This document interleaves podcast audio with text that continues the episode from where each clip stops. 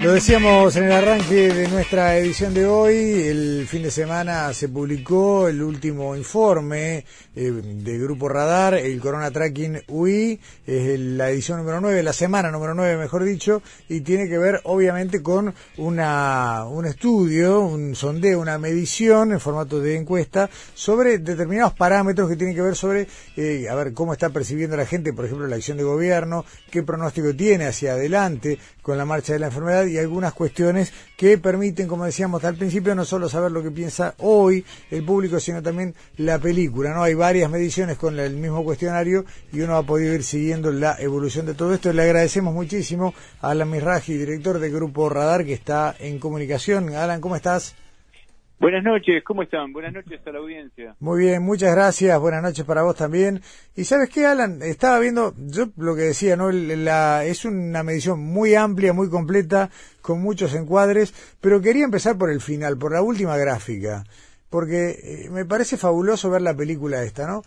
Cuando pensás el coronavirus en Uruguay en el próximo mes, ¿con cuál de estas frases estás más de acuerdo, no? Y las frases son, la situación va a empeorar mucho, un poco, va a seguir siendo la misma, va a mejorar un poco, va a mejorar mucho. Y como en un mes y poco pasamos de casi un 70% de la gente viendo que la cosa se ponía mm, peor o muy o mucho peor y hoy estamos en un 40%.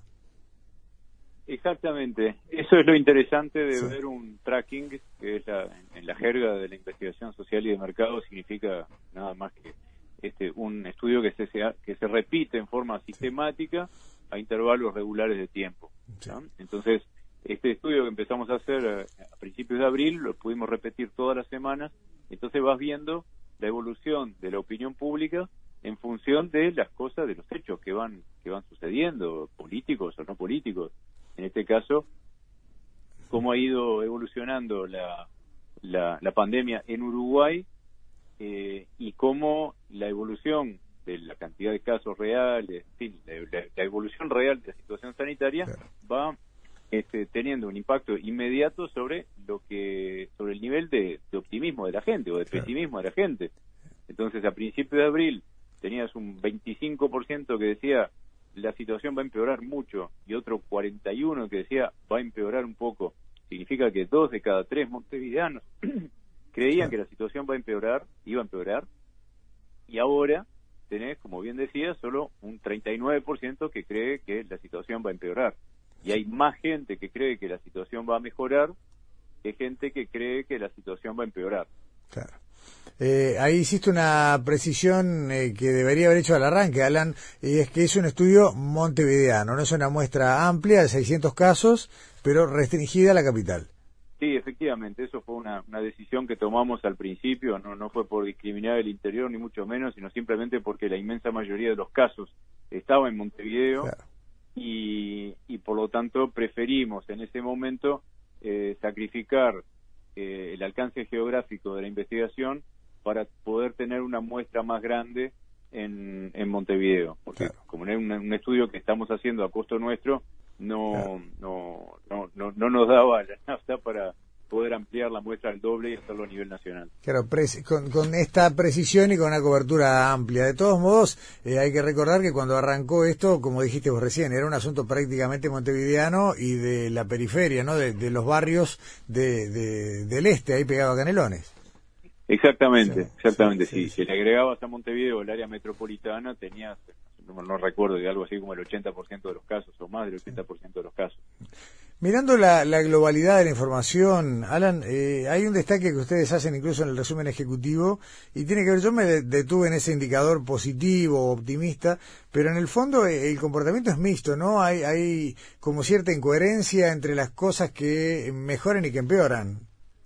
Mira, más, que incoherencia... Sí, incoherencia eh, porque, cuando uno no tiene cómo explicarlo, ¿no? Claro, claro. A veces parece que la gente es, es, incoherente porque en una pregunta te contestó A y en otra pregunta que le contestaste algo parecido te contesta eh, lo opuesto a A. Y, y, eso es lo que ocurre cuando, cuando hay cuando hay sentimientos encontrados, ¿no? Este, al principio, en la, la, primera medición que hicimos, y te diría que hasta la tercera, sobre hasta, hasta fines de abril, eh, los niveles, todos los indicadores eran, eran pesimistas, todos los indicadores eran malos, incluyendo eh, lo que medimos de los sentimientos negativos de la gente, cantidad de gente que se siente frustrada, con miedo al futuro, que tiene dificultad para dormir, que se siente irritable, eh, que está comiendo más que de costumbre. Bueno, todo eso venía en aumento. Y, y todos los indicadores iban hacia el mismo lado. Pesimismo, este, tengo miedo de contagiarme, estoy comiendo más que de costumbre, me siento frustrado, eh, creo que todo va a empeorar, en fin. Y, y después se, empezó a revertir y después hubo un momento que todos los indicadores eran más bien positivos, ¿no? Que, el, ánimo de la gente iba mejorando, que el optimismo iba, iba, iba aumentando y, y parecería que eh, yo lo primero lo atribuí solo al, tema de Rivera, que se detuvo el, el, crecimiento del optimismo, por decirlo de alguna forma, en, entre los montevideanos, ¿no? Eh, como que era, bueno, vamos a esperar a ver qué pasa con, con, con, el foco de Rivera, si se extiende a todo el país o, queda este, confinado ahí. Si viene la ola, seguro.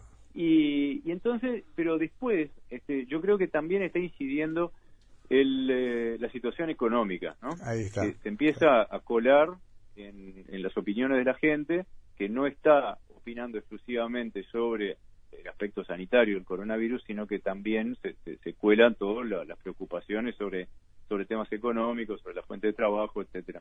Entonces empiezan empiezan a en lugar de tener o todos los indicadores positivos o todos los indicadores negativos, empezás a tener una, un, mix de las dos cosas y, y con y con este, en la en la misma persona en el mismo cuestionario en algunas preguntas te contesta con cierto optimismo y en otras preguntas te contesta con cierto pesimismo.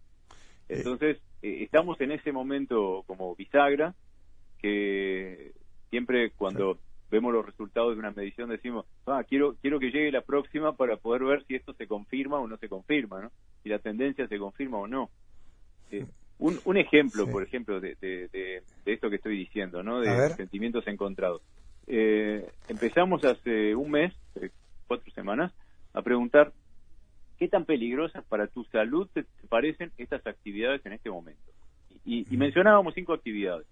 Sentarse en una plaza, caminar por la rambla, sentarte en un bar o un restaurante, viajar en ómnibus o ir a, una oficina pública.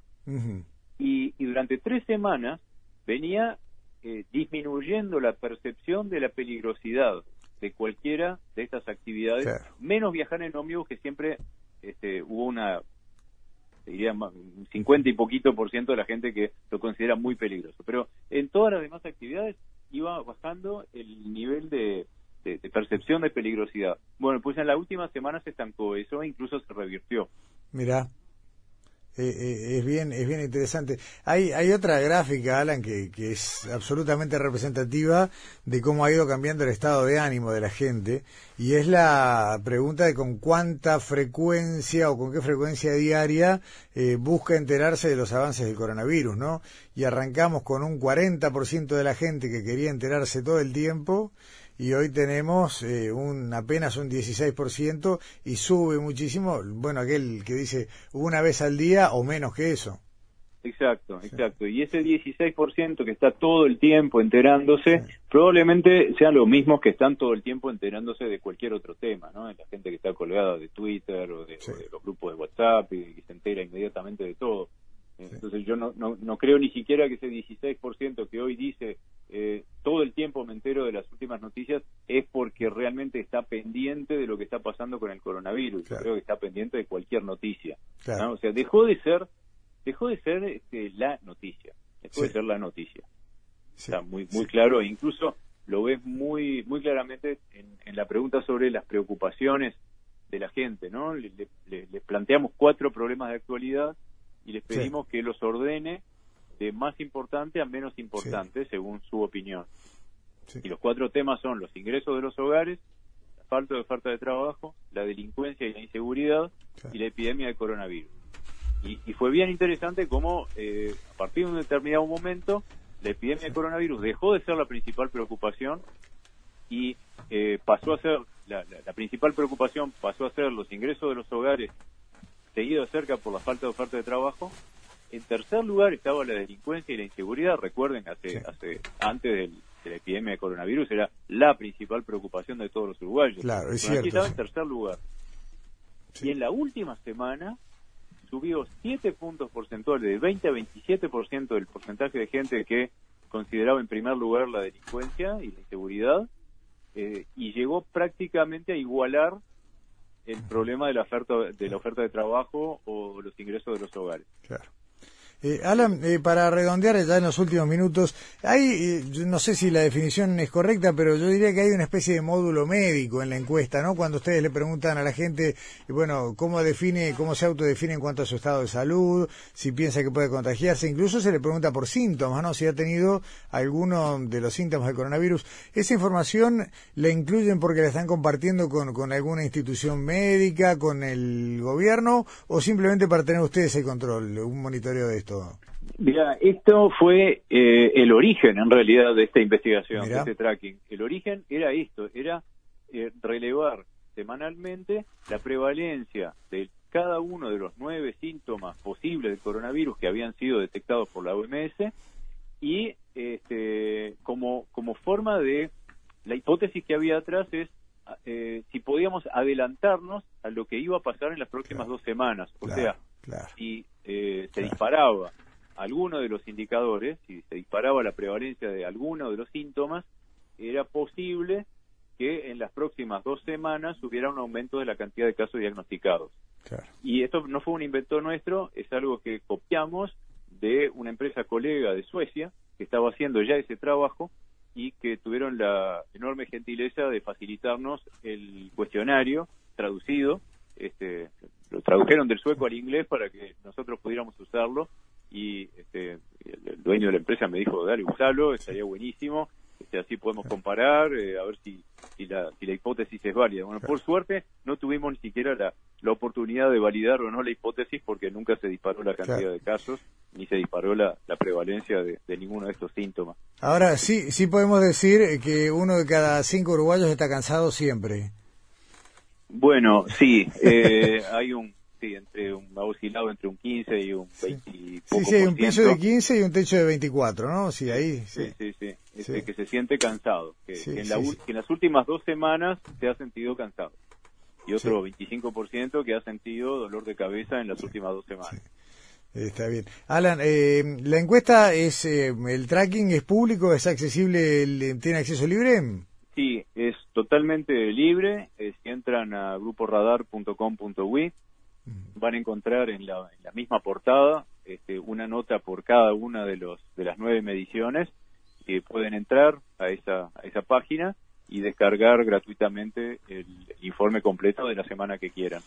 Perfecto, perfecto. No, esta última pregunta tiene que ver simplemente para decir que hay muchísima más información en el monitoreo y que, bueno, eh, obviamente no nos da el tiempo para ir eh, ítem por ítem, pero eh, me parece que vale la pena para un montón de miradas. Desde la curiosa hasta la académica hay una cantidad de información y, bueno, como decías vos, eh, a costo del Grupo Radar y a disposición de todo el mundo. Exactamente. Alan Mirraji, director del Grupo Radar, muchísimas gracias y, bueno, eh, seguimos el tracking, seguimos la película. Gracias, gracias a ustedes. Eh, bueno, hasta luego, buenas noches. Casi, casi Gustavo Antunes que no nos da el tiempo más que para decirte hola y adiós. Hola y chau. ¿Cómo era? Me dijo hola y adiós. Y el portazo sonó como un signo de interrogación. Tremendo, tremendo. Muy tremendo trabajo el de. Sí, el de, Radar. el de radar, sí, muy, muy valioso. Tremendo, sí. Y más cuando, bueno, además aprecias que es, bueno, un, un esfuerzo de la consultora. Está bien. Sí, claro. Tienen sus razones de marketing, de posicionamiento. Nadie hace nada porque sí, pero de todos modos eh, es muy ponderada la iniciativa en cuanto a, a esta herramienta no solo de ver la foto, sino de, con el nombre Claro, técnico de tracking, o diciendo nosotros viendo la película, no vas eh, viendo la evolución de la sociedad en todo este tema. No, pues un aporte tremendo, sí, más sí. allá del rédito que pueda sacar radar, obviamente. ¿no? Exactamente, exactamente. Tremendo, verdaderamente. Exactamente, y está bueno que, que alguien lo esté haciendo.